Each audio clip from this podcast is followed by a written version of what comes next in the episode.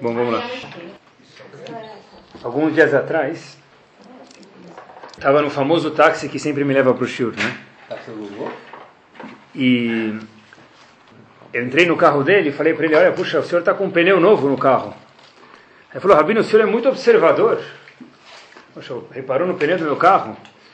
Aí eu falei, não, eu falei que eu estou precisando trocar os pneus do meu carro, então eu estava procurando o pneu. Então a primeira coisa que eu vi no teu carro quando entrei os foi os pneus do teu carro. Tive que ligar duas, três lojas para ver onde que estava o melhor preço. Então eu falei, olha, quando a gente está procurando pneu, o que a gente enxerga na vida? Pneu. Pneu. E tudo que a gente procura na vida, pessoal, quando a gente está com um assunto na cabeça, na vida, é isso que a gente procura. Sabe que eu acredito muito que esse, assim que funciona também, Baruch Hashem, a cabeça do ser humano em, relação a tudo. A gente tenta no Shur, e essa é a minha filosofia, falar de um assunto só. Porque se a gente fala de muitos, no fim, falou, falou, falou, que ele falou muita coisa, mas estava bonito, mas não aprendi nada. Então a minha filosofia aqui é que a gente fala de muitos assuntos e sem perceber, quando a gente fala de uma mida só, a gente está procurando o pneu, a gente só acha pneu na vida. Então, sem a gente perceber, se é o mais legal de tudo, quando a gente fala de um assunto aqui, a cabeça do ser humano, homem ou mulher, fica focada nisso, é incrível como que a gente acaba mudando, e cuidado que sem querer, sem perceber, a gente acaba mudando. Quando uma pessoa vai na casa de, uma, de um outro e ele está procurando lustres, que, que ele chega, a primeira coisa que ele vê na casa do amigo dele? Lustre. lustre. Até hoje ele nem sabia se tinha lustre aqui ou se tinha a lanterna iluminando. Mas já que ele está procurando lustre, ele vai ver lustre. O outro amigo está fazendo bar mitzvah para o filho. Até hoje ele via a data do bar mitzvah e nem lembrava. Hoje, quando chega o bar mitzvah, ele procura o envelope, vê a caligrafia, vê o adesivo, vê a sacolinha. Ele procura todo o know-how do, do envelope e do convite de bar. Tudo na vida, pessoal, é conforme a gente está com a cabeça, é isso que a gente enxerga na vida.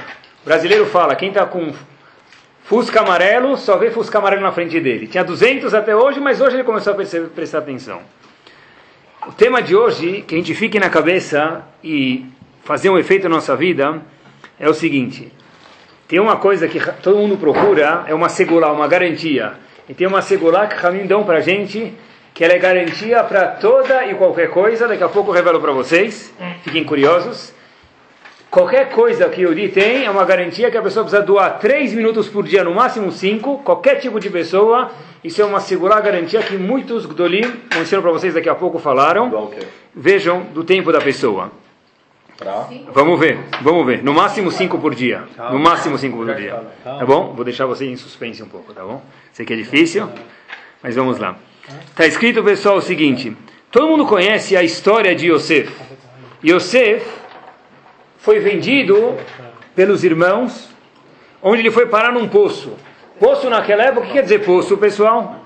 Poço não é brincadeira. Ele foi no poço brincar de fazer castelinho de areia. Poço é ficar numa situação de aperto. Onde Yosef entrou numa situação de aperto. Ele entra, Yosef entra na prisão do Egito e até ele virar rei, ele passa por anos de sofrimento. De repente, Ramim perguntam para a gente por que, que Yosef foi vendido. Yosef sofreu, passou no poço e sofreu muito. A pergunta é por que, que Yosef foi justo vendido? Então, a gente pode procurar muitas respostas por que Yosef foi vendido. Mas o ponto, pessoal, é que na Torá se diz em árabe, mafishi balash, não tem nada de graça. Tudo que acontece é recíproco na mesma moeda e da mesma qualidade, com a mesma medida, com a mesma virtude.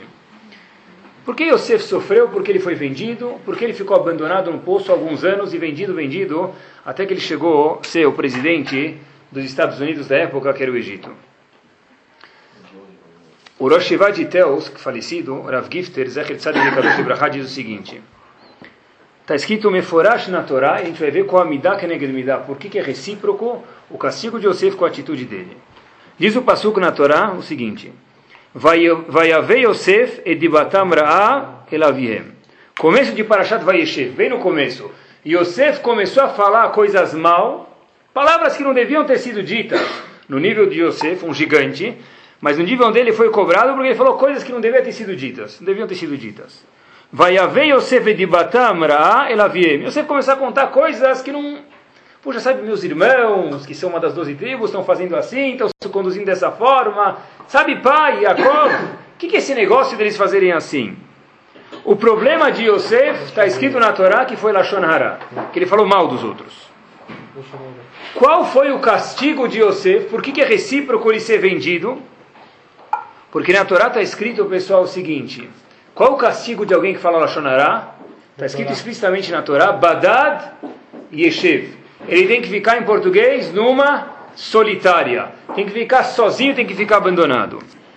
Ou seja, o seguinte, Yosef, pelo fato que ele falou na dos irmãos, ele foi colocado numa solitária. Essa solitária foi feita para que ele aprendesse. E por que a pessoa que fala Lashonará acaba parando num poço, acaba ficando sozinho, as pessoas acabam se distanciando dele? Não é só um castigo mas dentro do castigo Hashem colocou o remédio junto. Porque o Lashonará quase sempre, ou sempre podemos melhor dizer, ele distancia as pessoas. Fora a gravidade do pecado, ele distancia as pessoas. Sendo assim, Hashem falou, olha, fica um pouco longe dos outros, fica um pouco isolado, Yosef, fica um pouco na prisão, fica um pouco no poço sozinho, para que você pensa e vá refletir um pouco a causa, a consequência do que sua boca fez. E quando se fala de Lashon Hara, sobe à nossa cabeça de imediato o famoso Hafetz Haim. Só que uma cultura geral que a gente se confunde às vezes, é importante que a gente quer ser culto aqui, não ficar sem essa cultura geral. O Hafetz Haim nunca foi e nunca será a pessoa que instituiu Lashon Hara. Porque Lashon Hara, cultura geral mais uma vez, está na Torá. Da mesma forma que eu não posso comer porco, da mesma forma que eu não posso comer um kippur, não posso fazer a barba com gilete, has shalom, Está escrito que a pessoa não pode falar Lashonará, está escrito na Torá. O que, o Hafetz Haim, ilustre, grande tzadik, fez? Ele compilou as leis e divulgou. Mas essa proibição consta na Torá. Às vezes eu penso, pessoal, como que faziam há 130 anos atrás, quando o livro do Hafetz Haim ainda não estava a ser vendido. Como que faziam para estudar os Halachot de Lashon O Havetz Haim compilou leis do Talmud inteiro. Não sei se eles tinham mais mérito, falavam menos Lashon ou eles eram mais inteligentes, mas a gente tem o mérito de ter o livro dele. Não tinha telefone, não tinha meios de comunicação. Ajuda, né? Hoje tem razão, hoje em dia tem que se cuidar mais. Uma curiosidade, só para a gente ter uma ideia de quem era o grande Havetz Haim que divulgou mais essas leis. Depois da Primeira Guerra Mundial, bastante, algumas décadas depois, em 1933 faleceu Hafetz Haim. E acharam que combinava com ele, era respeito para ele enterrar ele em Israel. Só que o Hafetz Haim acabou não conseguindo ir para Israel. Por quê? Porque os goim da cidade de Iradim, que foi a uma das únicas, ou se não me engano, a única cidade que não foi afetada na guerra mundial, falou que se a gente não foi afetado na guerra mundial, foi em mérito de quem? Desse judeu, desse rabino. E portanto, os goim, glad kosher goim, nenhuma, nenhuma relação com Yehudim, falam, a gente acredita que uma pessoa dessa estatura, esse tipo de pessoa que protegeu a gente. Por isso que o Hafetz Haim foi proibido, após de, ter sido, após de falecer, ter sido enterrado em Israel. Voltamos, pessoal. Então, o tema de hoje é Lashonará. E como a gente falou antes, quem está com pneu na cabeça, só olha pneu. E Bezat Hashem, que a gente possa ficar, Leavdil, com o Lashonará na cabeça e procurar as consequências do Lashonará na nossa vida. Se vocês olharem na Hazará da Midah, pessoal, na repetição da Midah, onde acaba a repetição da Midah? Onde o Hazan termina a repetição da Midah? Beleza. Ele termina Baruch Hashem, Amevarech et Amo Israel Bashalom. Amém. Peraí. A Midah vai mais um passo adiante. Elokai, Netzor Lishonimera. A Midah não termina lá. Por que, que o Hazan corta a Midah antes do fim dela? Por que, que o Hazan, na repetição da Midah, ele interrompe a Hazara antes? A resposta para isso é que essa parte da Midah, quando a gente começa a falar Elokai, vírgula, Netzor Lishonimera, até o Shalom Ibromav, isso é uma coisa que foi adicionada posteriormente, não foi os sábios, Anshei Knesset Agdolah, que instituíram a Midah, eles não instituíram isso. É uma parte posterior que veio ser adicionada depois. é uma abacaxé, um pedido. Então, já que isso aqui não foi feito na hora, Ramim falaram, olha, na Hazará da Midah não precisa incluir isso. Vai só até a Mevarechet Amoisei Bashalom, Amém, e Uratzon. A parte do Elokai Netzor, ela não consta na Hazará. Nessa parte é muito curioso, pessoal. Eu procurei um pouquinho, talvez esteja enganado, mas na Midah, a gente não reza em específico para não fazer uma verá. Eu nunca vi ninguém rezar para não comer porco na Midah. Ele pode pedir, se ele quiser, deve pedir. Mas na Midah, no texto público, geral da Midah, não se faz tefilá nenhuma. Hashem me ajuda a não comer taref. E de repente, ou nenhuma outra verá. Até que de repente, no fim da Midah, aparece o seguinte. Elokai, essa parte que a gente ensinou, Netzor Leshonimera. Me ajuda, Hashem, me protege. Deixa minha cabeça, meu cérebro funcionar junto com a boca. É difícil, a boca funciona muito mais rápido. E deixa, às vezes, eu passar, como se diz, como as crianças falam, um zíper na minha boca. Netzor me salva, Leshonim, meu lachor, meu idioma, minha língua, merá, de falar mal. De falar uma das proibições da Torá gravíssima chamada Lachonará. Por que, que justo essa proibição é destacada na Amidá e nenhuma outra é destacada? Por que, que não se pede qualquer outra verá? Hashem me ajuda a não usar chatnez, lã com linho, é gravíssimo. Por que a gente não pede isso? Por que a gente só pede para não falar Lashonara? Rav Shimon Schwab tem um livro sobre Tfilah chamado Yun Tfilah. Eu procurei lá bastante sobre isso e se tem essa verá, deve ser que tem alguma razão especial. Diz Rav Shimon Schwab, as mulheres entendem isso talvez até mais do que os homens, Sabe por quê? Porque o Yetzerará da pessoa falar mal dos outros, ele é muito grande. Ele é o maior Yetzerará que, que existe. Então cabe aqui se destacar e falar, por favor, Hashem, que você me ajude a o quê? A preservar minha boca. Por que comer taref não kasher não consta? Porque Yetzerará de comer o cheeseburger do McDonald's, ele é menor do que falar Lashonará. Não vou me estender que isso aqui é pachuta, é óbvio. Diz a Shimon Schwab, mais uma última razão por que é destacado a tefilá que a gente pede para Hashem, por favor, ajudar, que não fale Lashonará. Porque falar Lashonará é tão grave que merece um destaque especial. Ou seja, no fim da Midah se pede uma única tefilá, Lashonará, por duas razões, para não falar, por duas razões. Um, porque é muito grave, e dois, porque a vontade de fazer isso é tremenda. E como é tão grave, pessoal? O próprio Shimon Schwab diz, e faço questão de ler essas 5, 10 palavras do livro dele, quando a primeira vez, quando uma vez eu vi, Lashon Rambam, a linguagem do grande Maimônides, diz o Rav Shimon Schwab, Ishtomamti venivalti meod, eu fiquei surpreso e de cabelos de pé. Al-Humrat Ainian, quanto grave falar Lashon Por que é grave? O Rambam diz, pessoal, que tem um tipo de pessoas, tem três, quatro categorias, e lá não consta uma pessoa que não come kasher. Lá não consta uma pessoa que não jejuou Yom Kippur Hasve Shalom. Tem algumas pessoas de Zurambam que a catraca, quando chegar lá em cima, não vai rodar. Ele vai chegar lá em cima, o bilhete, o passe único dele vai passar e falar, olha, meu amigo, inspirou a validade. Aqui em cima, no lugar bom, que todo mundo quer entrar, e Bezat Hashem vai entrar, a catraca não roda. Diz Rav Shimon Shab, qual é ele? O Rambam diz, Baalei Lashonara. Pessoas que o negócio deles é falar Lashonara. Pessoas que você quer escutar uma boa fofoca, vai na mesa número 13 lá no Buffet França, naquele casamento, ou no buffet que for, você vai escutar. Os últimos updates, você vai escutar lá, com aquele homem, com aquela mulher. Eles, é, pode ser high society, pode ser culto, não faz diferença. Porque a pessoa que não treina, que não estuda, nunca vai controlar a boca dele. Ou seja, diz Rav Shimon Shah, porque a única tefilá que se faz é para Lashonará, por duas coisas, porque é muito grave, e dois, porque é de verdade, pessoal, difícil. Quem fala que não é difícil é porque não sabe as leis. É difícil. É sem perceber. Por enquanto. Agmará, no Tratado de Baba Batra, página Kuf Samech quase no fim. Amar Aviuda Amarav, disse Raviuda em nome de Rav. Tudo isso quem foi, escutou de Moshe Rabbeinu Har Sinai, hein, pessoal? Rov Begezer. Qual haverá está na pole position? Roubo?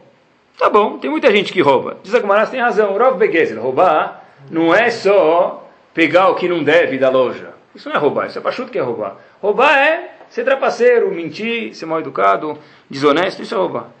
Rov Begezer. Diz a Gumará, continuando em Bababatra, Miut Be'arayot. Alguns, não é tanta gente, pelo menos antigamente, não era no tempo da Gemara, que estão relacionados e envolvidos em proibições sexuais que a Torá proíbe. Ve'akol belashonara. Todo mundo, sem exceção, fala Lashonara. Todo mundo, sem exceção? O Gadolador, que mora em Lembra, que estuda a Torá e que lidera o povo, também fala. Zagmará, belashonara, salkadatach. Será que ele fala mesmo Lashonará? Não, não, o Talmud conserta e fala não.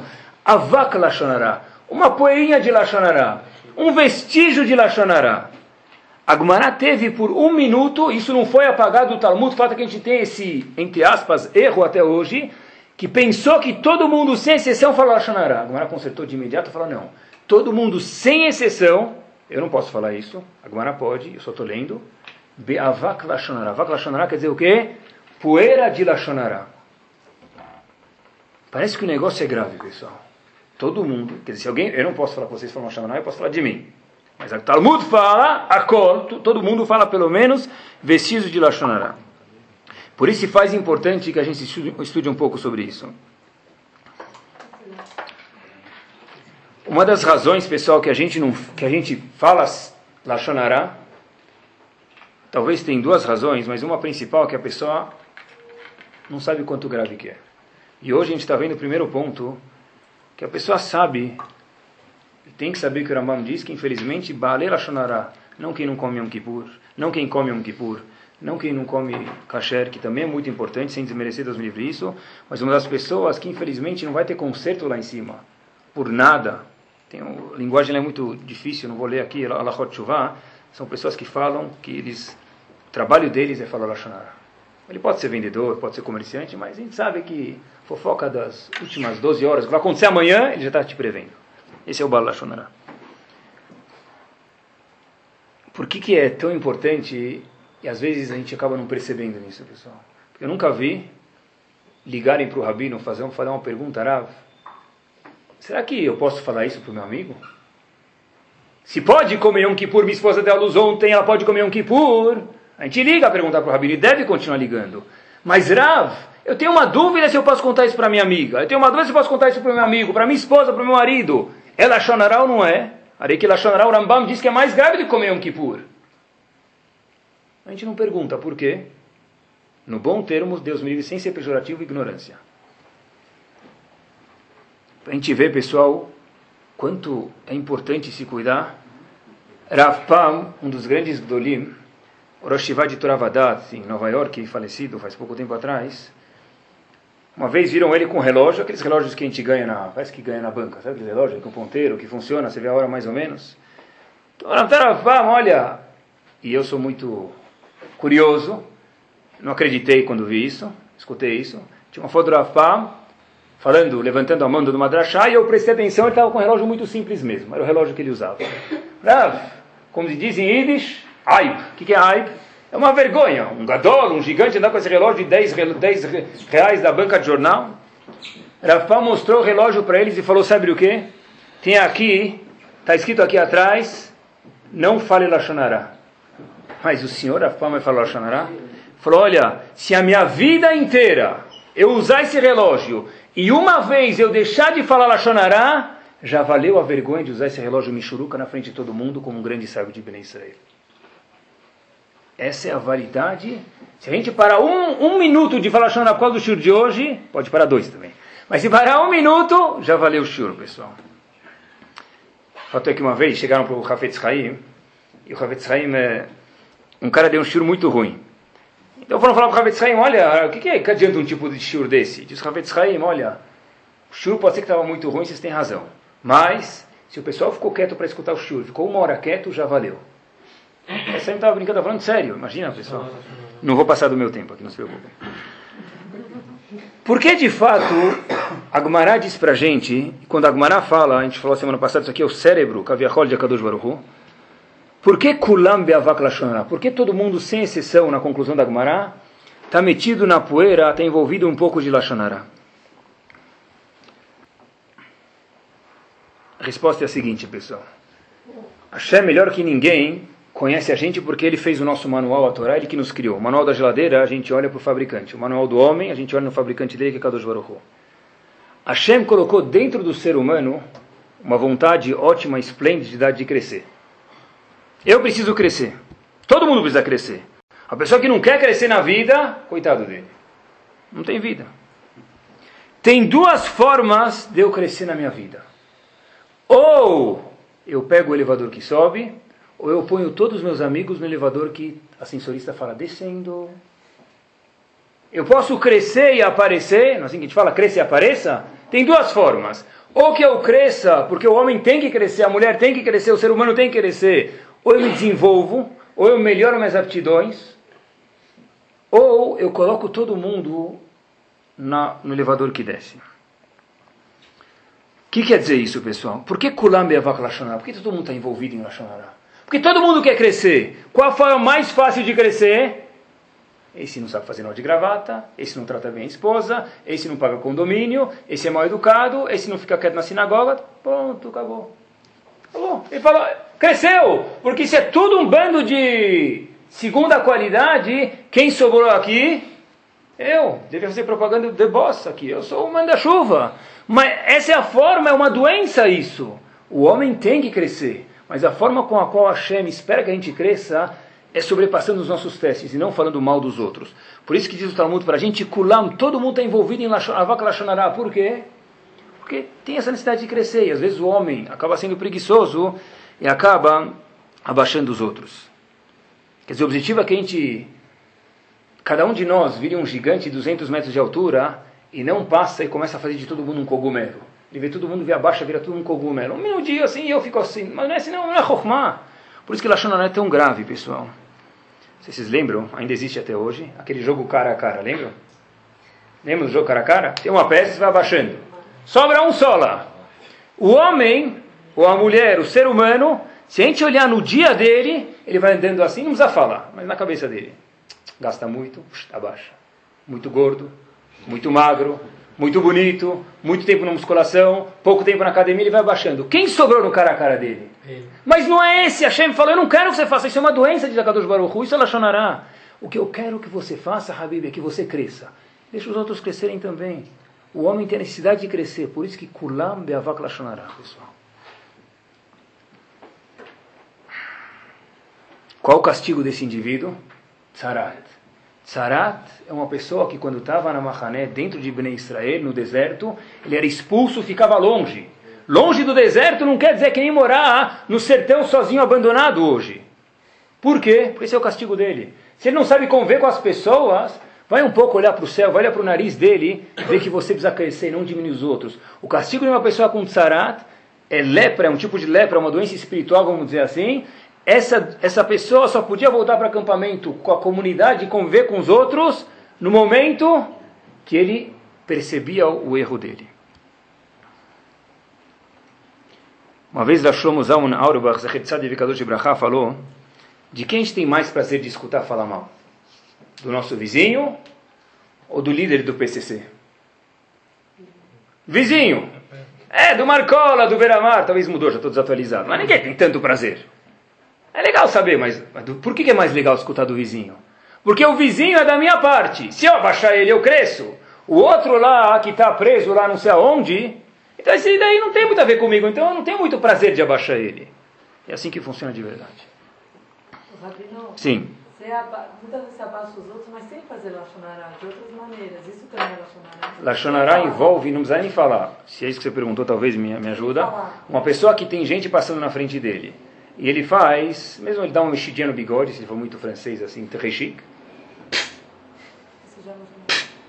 Rafael Chaim fala que não tem diferença nenhuma. O que, que esse quer dizer? Quer dizer, ele abaixou mais uma peça do cara a cara, só sobrou ele. Isso é Lachonará. Assim não tinha ninguém olhando, então não tem uma doença dele, mas é melhor que ele não está falando. Mas precisa que tem a doença assim, primeira orelhão que passar do lado, ele vai desabafar. Essas pessoas a gente tem que ficar longe deles. São pessoas doentes, de verdade. Tumá, a gente provou no Shur Sfiratomer faz alguns tempo atrás, que é falta de vida. Prova rápida é, uma pessoa lá além, quando ele falece, longe de nós, essa pessoa fica tamé. Por quê? Porque não tem mais vida. O maior exemplo em vida de Tumá é o Lashonará. A pessoa que fala Lashonará. Por quê? Porque ele está sem vida. Vida é crescer. No momento que você para de crescer, está derrubando os outros, você está tamé. Impuro, sai fora do acampamento, vai morar longe das pessoas. Uma vez o Masguer de Ponovitch falou, quem fala o idioma grego, quem fala? Os gregos. O idioma italiano, quem fala? Os italianos. O idioma Lashon Hara, linguagem mal, quem fala? As pessoas Raim. Não é isso? Os gregos falam grego. Os italianos, italiano. Os Lashon, quem fala Lashon Hara são os Lashonarentos, os Raim, Ra, quer dizer pessoas ruins. E o remédio para o Lashon Hara é a gente colocar cada um de nós na nossa linha de produção. É sentar mesmo na linha de produção, que a gente vê uma fábrica de carros, eles não destroem o carro do lado. Nos Estados Unidos se faz muito isso. Como se faz propaganda da Coca-Cola? No Brasil não pode. Como se faz nos Estados Unidos? Destrói a Pepsi. A Pepsi é um lixo e automaticamente eu sou bom. Isso é Lashonará. Preciso me construir, não destruir o outro. Outro dia, alguns dias atrás, preparando o shiur, minha filha ganhou um bonequinho, uma coleção de massinha. Hum, aqueles, como chama? Play-Doh. Já viram? Então, massinhas.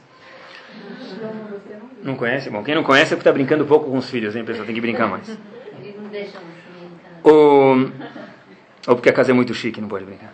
Então, tem essa massinha, coisa, coisa simples. Minha filha ganhou de brinquedo, então ela estava brincando, fazendo. Minha filha pequena estava brincando com a massinha, mexendo. Aí eu fui lá dar uma de artista Picasso 2007. O que, que eu fiz? Simples. Peguei a massinha, não. Peguei a massinha. O que, que eu fiz com ela? Tinha um molde lá daquele cabeça de batata, um bonequinho. Coloquei dos dois lados, abri, mostrei para a filha Rivka, olha. Uau, pai. Se ela fosse grande, ia pedir para me dar uma assinatura lá. O que eu fiz? Nada. Botei o molde lá, coloquei o molde, botei a massinha no meio e saiu aquele cabeça de batata lá de dentro, com óleo, com sorriso, com aquele chapeuzinho, todo bonitinho, né? Como a pessoa faz para aquecer, pessoal? Falei para vocês que nada se perde, tudo se transforma num shiur. Como que faz para a pessoa crescer? Assim. A pessoa que ela se coloca no molde, a Kadosh Baruch Hu deu para cada um de nós a matéria-prima. Se eu me colocar no molde de crescimento, no molde anti-Lashonará, automaticamente eu vou crescer. Se eu me colocar, não comparando Deus me livre vocês com a cabeça de batata, mas se a gente colocar nós massinhas, nós matéria-prima dentro do molde, Pachuto, certeza absoluta que vai crescer. Porque a gente falou no começo do shiur, quem procura pneu vai ver pneu e daí por diante. E olhem como isso é bárbaro, pessoal. Que tipo de pessoa que não fala Lashonará, fora aquela pessoa que está em crescimento, ou inclusive ela, vamos trazer mais um, uma coisa que é um derivado disso. No começo de Parashat Miketz, Paró sonhou duas vezes. O primeiro sonho, ele sonha com vacas gordas, vacas saudáveis. O que a Torá chama Yefot Mar'e. Blindas, bárbaras. Rashi está lá questionado, por que essa vaca mais obesa mostra beleza, Yefat Mar'e? Por quê? Diz Rashi o seguinte, Simanu Lemea Sova, Paró sonhou com os dias de fartura, quem sabe que depois, na história, teve dias de fome. Então as, as, as vacas mais obesas mostravam dias de fartura. Por quê? Sheabriot nirot yafozolezo. Porque uma parecia bonita para a outra. She'ein ain tzara, ein briat tzara bechaverta. Porque não tem ninguém vendo o outro mal. De novo. Por que que Paró viu elas obesas? Porque já que tinha fome lá, e Paró estava bem, o que, que ele via? Vacas obesas, vacas saudáveis. No momento que começou a ter fome, o que, que eu vejo? Vacas magras. Quando eu vejo pessoas saudáveis na minha frente, quando eu estou saudável. Parou quando estava saudável, o que, que ele viu no sonho dele? Diz Rashi, vacas saudáveis. Mas que Paró começou a ficar meio. Hum, o que aconteceu? Aí ele começou a ver vacas mais deterioradas. Quando eu estou bem comigo mesmo, eu consigo olhar para os outros bem. Uma pessoa que fala muito Lachonará, ele precisa pegar um espelho, o pessoal, fazer um trabalho psicológico com o espelho, dar um sorriso primeiro, falar bom dia, se, introduzir, falar, olha, eu preciso me melhorar, porque se eu só falo mal dos outros, é porque eu sou o mais mal que tem, que fala Lachonará, era... Se a pessoa está bem, parou, provou para a gente que se eu estou bem, eu vejo os outros bem também. Outro dia estava conversando com minha esposa, minha esposa fez a seguinte questão. Espero que foi um bom sinal.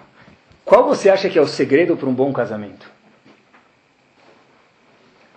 Eu pensei assim, bastante, e falei para ela, olha, tem dois pontos que eu acho de verdade que a gente pode tomar isso como lei para um bom casamento. O primeiro, que o homem e a esposa, vice-versa, saibam gastar tempo um com o outro, sem as crianças, repito, sem as crianças. Não precisa ser viajar um, um seis meses para a Austrália, mas tá.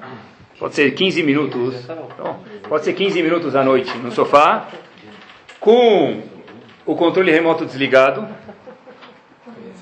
E o segundo ponto, pessoal, porque não adianta ficar nada na frente daquele quadrado móvel, eu fiquei, gastei oito horas com minha esposa. Ela já foi dormir, você nem percebeu. Ficou vendo, né? Televisão não adiantou. 15 minutos, olha aí você, pronto, só conversar, isso mesmo. E o segundo ponto que eu acho de verdade para ter um casamento saudável é que a pessoa esteja bem consigo mesmo. Uma pessoa que está bem consigo mesmo consegue ver o próximo bem. Uma pessoa que não está bem consigo mesmo, o que ele faz? Não consegue ver o outro bem. Como é que ele vai ver o outro bem se ele não sente que ele não está fazendo nada na vida? O trabalho dele, ele acha que é uma desgraça. A família não está boa. O crescimento pessoal dele está horrível. Como é que ele vai conseguir apreciar a esposa dele ou vice-versa? Eu acho que de verdade os dois pontos que a pessoa precisa para crescer, para sentir bem num casamento é que a pessoa conheça o próximo e para isso precisa de pelo menos 15, 20 minutos diários. Se perder um dia tem que repor no segundo. E mais, a esposa não pode cobrar uma hora e meia de falar, tem que deixar o marido escutar. O marido tem que saber escutar a pessoa, né? Mas, mas também é importante que a pessoa sinta bem consigo mesmo. Quem foi o primeiro mestre do Lashonará? O melhor amigo do homem, quem foi? Yetzerará. Quem era Yetzerará? Nahash, a famosa cobra. Hashem, olha que fantástico. A cobra falou, puxa, Adam Arishon. Amigos, é trouxa, vai. Cá entre nós. Não era maçã do amor, era tudo menos maçã. Já falei para vocês mil vezes. Puxa, vamos dizer que é uva, tem machlokit. Adam Arishon, olha, Hashem. Acho que ele falou para você não comer essa uva por quê, meu amigo? Porque ele sabe, assim está escrito no Rashi, se você comer dessa uva, o que vai acontecer? Você vai ficar tão sábio quanto aquele que criou o mundo, Hashem. Você é bobo, Adam Rishon. Vai lá. Claro, não vai esquecer de fazer borei periaetzen, isso é pachuto, mas come. Tá bom? Adam Rishon foi lá. Tá. Primeiro Lashonará. O que a cobra fez, pessoal? O que ele incitou o homem? Tudo que Hashem fez foi para o bem dele, inclusive não comer daquela fruta. Anahash virou o cenário. Falou, tudo é para ser bobo. Não comer a fruta é, é contraprodutivo para você. Os meraglim, os espiões, o que aconteceu com eles? O que aconteceu com os espiões? Eles foram para a terra de Israel e falaram, olha, Eretz Ochelet Yoshveahi. É uma terra que engole pessoas. Vocês querem morar lá? Vocês são bobos? Hashem fez com que houvessem pessoas morrendo justo para desviar a atenção deles e ninguém percebesse. O ponto do Lashonará não é quando é mentira. Porque Lashonará, primeira alahá do Havetz Haim é o quê? Só quando é verdade. Mas se é verdade, qual que é o problema do Lashonará? O problema do Lashonará é que a pessoa deturpa a verdade. Exemplo muito simples. Você vê uma pessoa, acabou de sair da, da vitrine do shopping Guatemi. Gastou a vida dele lá na vitrine. Terno, gravata, savalo, tal. Fez a barba lá no, no barbeiro mais chique, ele sai de lá uma pessoa doente com Lashonará fala, ele bate na esposa dele e fala, Yarohi, olha, já viu sua gravata? O nó está mal feito da gravata dele. É verdade que o nó está mal feito, mas você não consegue olhar para o sapato, para o cinto, para a camisa, para a barba que ele fez, para o cabelo que ele cortou. Lashonará é só quando é verdade, mas a doença é abaixar o próximo, porque você só vê o defeito no próximo. Você não, Deus me livre, quer dizer a pessoa. A pessoa vai num casamento, pessoal. Puxa, como estava o casamento ontem, não podia ir, sabe? É... aquela rosa vermelha não combinava com o anel da esposa do noivo. Quantas coisas tinha no casamento? Eu só olhei para a rosa, qual o problema? O cara é um grande problema. Porque a pessoa que está com essa doença dentro dele, que não está bem consigo mesmo, ele pode olhar para tudo, ele vai achar hoje aqui, nesse banquete que a gente tem na nossa frente de verdade, um defeito. É assim mesmo, pessoal. O marido pode chegar para a esposa e falar, puxa, ficou 12 horas na cozinha. Eu vou chegar no marido, na esposa também. Né? A salada estava com muito molho. Então não come salada. E o kebab garas? E o marchi, e o chunti que eu fiz? Olha, Esse é o defeito não da salada da esposa, é o defeito da cabeça do marido, vice-versa. O marido chega em casa, traz parnassá para casa. Baruch Hashem, ele vai na sinagoga de manhã, reza com o minyan, que é muito importante, mais do que muito importante. Aí, ela chega e fala, puxa, eu não vejo mais meu marido de manhã. Tá bom, graças a Deus que ele está indo para a sinagoga, não está indo para o bingo. É, quer dizer, a pessoa tem que saber olhar tudo no, no geral, ver como que é a perspectiva geral. Lachonará não é falar mentira, é deturpar a verdade, pessoal. Eu vi uma história para a gente ver o que quer dizer saber olhar para a coisa do jeito enfoque certo, e isso é o contrário de Lachonará, porque Lachonará a gente falou quando a pessoa abaixa os outros ele não cresce, mas a pessoa que está bem consigo mesmo consegue não só não olhar para o ponto ruim, como transformar uma situação. Prestem atenção, a gente tem que olhar para os nossos ótimos e serrut que a gente tem, Talmud Hamim. Viveu num bairro de Sharei Chesed, havia uma pessoa passando e ele viu um lixeiro perto de Jerusalém. Então, de repente, esse lixeiro estava indo para a casa dele e o lixeiro falou: Puxa, olha, jantar familiar. Já vai ter um jantar familiar do lixeiro? Ele próprio lixeiro falou para a história, o próprio lixeiro depois contou, não está escrito o nome dele, é claro. Ele falou: Olha, puxa, falou para a família: Eu estou com vergonha de ser o pai de vocês. Imagina, vocês vão para a escola. O que, que o pai de vocês faz? Preenche na tabelinha aí. Pai, mãe. A mãe pode colocar dólar. Não dólar, dólar, tá bom? Beleza? Tá bom? E o pai? Lixeiro. Que vergonha. Então falou para os filhos, para consolar eles. E no fim, o que aconteceu foi que os filhos se sentiram complexados, porque complexo não se pega, complexo se passa em casa. Um dia, esse lixeiro estava fazendo o trabalho dele, em Sharecheset, e estava ventando. Então, não só que o trabalho já era ruim, com aquele vento lá do inverno de Israel.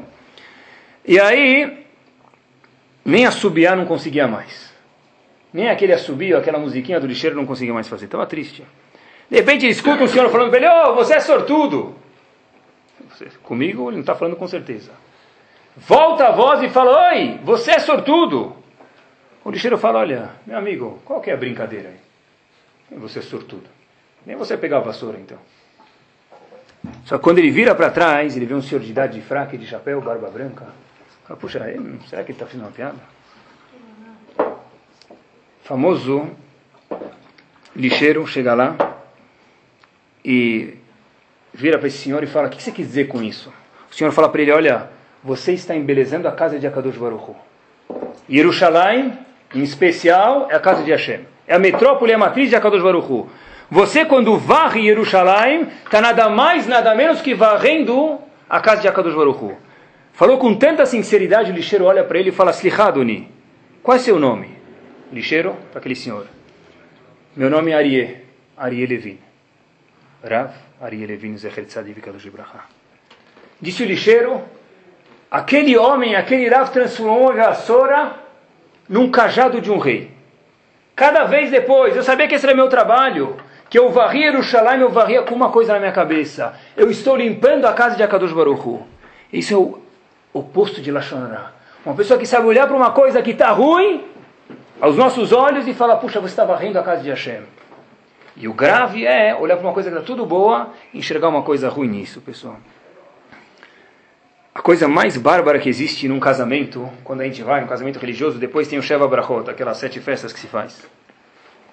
E a coisa mais legal no Sheva Brachot que tem é que independente do que a pessoa faz, já mencionei uma vez para vocês, sempre se acha qualidades boas da pessoa. Vale a pena, pessoal, ir no Sheva Brachot, mesmo que você não sabe falar, tenta falar alguma coisa. Você aprender a procurar a qualidade dos outros. Puxa, o noivo você não conhece. O noivo ele é. E começa a pensar. Oh, ele pente o cabelo muito bem todo dia de manhã. A noiva, oh, você não sabe, ela me espera para entrar na garagem, no elevador. Ela não sobe, não bate a porta na minha cara. Todo Sheva Brachot, se a gente for, a gente vai escutar qualidades do noivo e da noiva. Né? Quanto mais fácil, mais próxima a pessoa é, mais difícil é achar qualidades. Né? Achar do noivo e da noiva é difícil. Se o noivo for o teu marido, se a noiva for tua esposa, e aí com o decorrer dos anos, pode se tornar mais difícil achar essas qualidades, pessoal. A lição de casa para que a pessoa quer melhorar, ela chonará, porque é grave, porque é difícil, é que quando amanhã, hoje à noite eu sair daqui ou agora olhar para a pessoa do meu lado, de imediato eu falo, puxa, eu consigo achar duas qualidades boas dele. Uma pessoa que de imediato não sabe achar duas qualidades boas, da pessoa da direita, não vale mudar.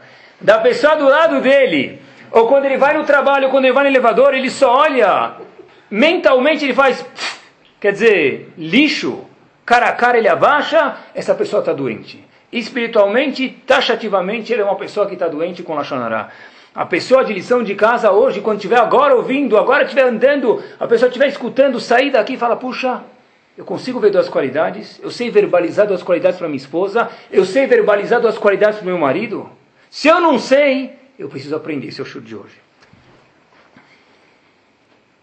A pessoa precisa saber, pessoal, mesmo a nora com a sogra, se é um segundo step, achar qualidades também. Esse é o, né? Já é mais difícil, já é o segundo step, talvez. Mas, tá, o sogro daí por diante, né? Mas de verdade, uma pessoa que está bem consigo mesmo, ele não reclama, ele não fica reclamando de tudo. Ou oh, estava gelado, estava frio, demorou. Tá, você está bem consigo mesmo, as coisas não te incomodam.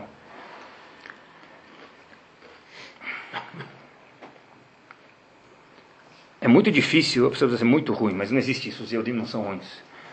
A pessoa não fala Lashonará do filho dele, por quê? Por que a pessoa não fala Lashonará do filho dele, pessoal? É? Porque ele gosta tanto do filho, o que, que ele vê no filho? Só qualidades. Ele vê ele mesmo, e ele nunca está errado. Então, começa daí, pessoal, começa do filho, fala qualidades para o filho. Qual foi a última vez que a gente mencionou uma qualidade para nossos filhos? Fala! O próximo fala para a esposa, vai andando para fora, até que você vai chegar no teu sogro, na tua nora. Zé Hashem vai chegar lá. Porque a pessoa que está bem consigo mesmo, é incrível, a coisa mais gostosa do mundo, tem pessoas que estão sempre de bem com a vida. Por quê? Esse é o oposto do Lashonará. E tem pessoas que estão sempre reclamando. Vocês lembram do Mutli? Lembram do Mutli? É esse. Tem Mutlis ambulantes. O desenho não existe mais, provavelmente. Mas o Mutli da corrida maluca está aí. A nossa vida é uma grande corrida maluca. A pessoa está cheia de Mutli na rua. Lashonará é não ser Mutli. Que, que a gente faz quando uma criança chega da escola? Eu lembro da minha situação, então vou falar mais. O que a gente faz quando uma criança chega da escola e ele fala, puxa, eu tirei 77 na prova? Então, muitas vezes a reação normal, talvez não de vocês são mais instruídos, mas muitas vezes a reação normal é, por que você não tirou 90? Vai até 100, eu estou pagando escola, sabe quantas horas teu pai trabalha para pagar a escola? Ou, a segunda reação mais de Chokhmah, descendente de Einstein, Quanto teus amigos tiraram? né? Essa é a raiz do Lashonará. A raiz do Lashonará é Deixa eu procurar no 77 dele um jeito de passar a perna e derrubar ele de, de, cabeça no chão. Quantos amigos tiraram? Por que você não tirou mais? Talvez, se teu filho é tão bom, cobra mais que o 77 dele. Mas não agora, espera meia hora. Senta com ele, vai na pizzaria com ele, bate um papo e vê por que ele foi mal. Isso é Lachonará. Lachonará é olhar as coisas ruins. É no 77 ver os 23 que estão faltando e não 77 que ele acertou. Por isso que eu falei, para a gente é um louvor, mas os filhos da gente não. Pessoal, eu testei uma vez isso com meus alunos, mas eu vi uma história e vou contar para vocês. A famosa Yeshiva de Mir, então, bom, vou, vou mudar, vai. 57, tá bom? Tá bom? 57. Eu estava querendo elevar a moral de vocês aqui. Uma das vezes, tem uma yeshiva grande, Mir, em Israel, e Yom Kippur se passa o dia inteiro na sinagoga. Então, alguns vizinhos lá, alguns árabes, infelizmente entraram nos dormitórios, alguns quartos dos alunos de Mir, no dormitório, e roubaram alguns pertences. Então estava cada aluno indo lá ver o que, que perdeu. Então vamos ver se perdeu o tzitzit dele, talvez era um tzitzit, né? Um foi ver se roubou a camisa social dele, sei lá o que ele tinha lá. Outro foi ver o gravadorzinho dele, cada um procurou alguma coisa. De repente, uma pessoa foi vista, estava muito chateada. Falou, o que aconteceu, meu querido? Você perdeu alguma coisa? Puxa, o árabe entrou no meu quarto, o que ele roubou? Não, tinha minha carteira lá, tinha 300 shkalim. 300 shkalim para um barro é muita coisa. Aí ele falou, é, mas não foi isso de verdade que me deixou chateado. O que, que você tinha mais na carteira? Alguma coisa importante? Celular? Telefone? O que você tinha na tua carteira? Falou, não, tinha uma coisa escrita na minha carteira e isso que mais me chateou mais do que os 300 shkalim, acredite se quiser. O quê? Falou, deixa eu te contar. Tinha um papelzinho lá, esse papel significava para mim muita coisa. Uma vez, e a história foi exatamente assim, por isso que eu vou falar do jeito que está. Eu tirei 65 numa prova. E eu era um muito bom aluno, se esperava mais de mim. O professor nunca tinha pedido para mim assinar a prova, que também é um grande erro, eu acho. Falou, olha, você, meu amigo, que sempre tirava 95, 99, 93, mínimo 92, não esquece de assinar 65. Então o menino lá falou, puxa, ó, tem que assinar para o dia seguinte. Então ele já fez mil pensamentos, qual a melhor hora. Então ele falou, olha, para minha mãe eu não vou dar, porque eu já sei que é chinelada na, chinelada na certa, né? Não estou sem colete à prova de bala, então eu sabia que minha mãe não ia deixar. Assim ele falou. E aí, o que, que ele fez? Falou, olha, eu vou pegar meu pai numa hora certa e vou dar um jeito. Então, de repente, ele falou, sabe que talvez hoje à noite, depois da janta, mas o pai estava cansado, sabe? Tem que procurar a melhor hora para essas coisas, uns 65 para quem tinha 97. E começou a esperar, e vai, e volta. No dia seguinte, ele foi para o Minyan rezar com o pai dele, estava pronto para ir para a escola, ainda não achou a hora. Então, no fim da reza, ele põe um papel e falou, pai, que nossa, como é que é teu visto mesmo? Você não pode dar um vistinho aqui nesse papel? Um vistinho aqui, faz tempo que eu não vejo sua assinatura, sabe? Eu queria criar uma, talvez a gente pode aprender, tem que aprender dos pais, dá um vistinho aqui para mim. Aí o pai falou, claro, pegou, viu a nota do filho, virou, escreveu uma coisa, dobrou e falou, entrega para o teu rabino. Tá bom, beleza. Então ele chega lá, meu pai não falou nada, graças a Deus. Esse é o bilhete que o aluno de Mir, já tinha mais de 20 anos na hora, estava chorando por ele que perdeu que estava escrito nesse bilhete? No pai só não deu visto, escreveu o seguinte para o professor, palavra por palavra copiei da história. Meu filho é um bom aluno. Algo aconteceu e ele tirou 65. Cuidaremos para que isso não, não se repita. Obrigado. Deu para o professor, o professor leu o bilhete, o aluno colocou o olho para ver o que o pai tinha escrito, estava esperando um grande, uma grande bronca. E o, e o pai falou, o aluno, o, o professor falou, olha, tá bom, tudo bem, o aluno falou: Eu posso pegar essa prova para mim, professor? Quero guardar ela. Falou: Claro que pode. Disse esse menino, que já era um, não era adolescente, já era um adulto: Olha, mais que pelos 300 shekalim que eu perdi, eu estou triste pelo bilhete do meu pai. Porque não foi aquela repreensão imediata. Meu pai falou: Olha, meu filho é um bom aluno, teve algum problema, cuidaremos para que isso não aconteça de novo. Isso é o oposto de Lashonara. É procurar as coisas boas. Rahamim falam para a gente, Ure, Betuv e Yerushalayim. Coisas, coisas boas em Yerushalayim. Na tua vida, no teu Yerushalayim particular, saiba procurar as coisas boas. E um último ponto, pessoal, de alguém está falando de Lashonará, que é importantíssimo, e foi com isso que eu comecei. Está todo mundo procurando Sigulot, hoje mais do que nunca, garantias. Como que a gente pode fazer para ter sorte nas coisas que a gente faz? Todo mundo quer isso e é bom. Rav Chaim Kanievski, por ser já Rav Chaim Kanievski é suficiente, mas a esposa dele ainda é Rebetzin Kanievski, filha do grande Rav Eliashiv Shlita. E diversas, diversas vezes, pessoas já vi escrito, já vi pessoas que me contaram que foram para lá e pediram para ela alguma coisa para ajudar. E foram alguns pontos aqui que eu vi. Quem não tinha filho para ter filho, quem não casou para casar, quem tinha parnassá difícil para melhorar, quem estava com dificuldade no Shalom Bait. Esses foram os quatro casos que eu escutei, mas tem outros. Eu quero uma, segurar alguma coisa que eu possa fazer para melhorar em qualquer um desses lugares. Shalom Bait, Parnassá, ter filhos, casar e daí por diante. Disse Rebbe Kanievski, estuda duas, eu não falei duzentas, não falei vinte, não falei meia dúzia, nem falei três. Duas alachot de Lashonará por dia. Duas, uma, duas, é o próximo número depois do um. Dois, duas alachot de Lashonará por dia. E desde que eu escutei isso faz alguns meses atrás, eu Blineder faço isso todo dia. Tem um livro de Lashonará, eu pego ele, eu sento antes do shiur, dois minutos, eu abro o livro, duas alachot de Lashonará. Tem tanta coisa que a gente já sabe, mas é uma segulá. E eu posso falar para mim de experiência pessoal, a segulá sim funciona. Duas alachot por dia. Tem em português, tem em hebraico, tem em inglês, tem em francês, tem em japonês, tem em ídis, tem em russo. Duas alachot por dia. A pessoa é capaz de viajar oceanos para pedir uma brachá. Continue assim. Duas alachot por dia. Rav Roshiva de Manchester, Rav Segal, falecido, conta, ele que começou com isso, ele conta que ele viu algumas Yeshua, algumas coisas que aconteceram boas, porque as pessoas sabiam e começaram a praticar, estudar duas alahot por dia, duas por dia, quer dizer, inclusive sábado, inclusive feriado, o jogo do Corinthians, do Palmeiras, não faz diferença. Se ele perdeu, se ele ganhou, duas alahot por dia, duas alahot por dia, pessoal, não é muito. Mas o que, que adianta? Quando eu estou olhando para pneus, quando eu estou procurando pneus, o que, que eu vou enxergar pneus? Quando eu estudo duas alahot por dia de Lachonará, sem eu perceber, ser o mais bárbaro de tudo, eu acabo melhorando. Uma vez o Hafetz Haim foi visitar uma pessoa muito influente na comunidade, então ele conversou literalmente quase que uma hora com essa pessoa.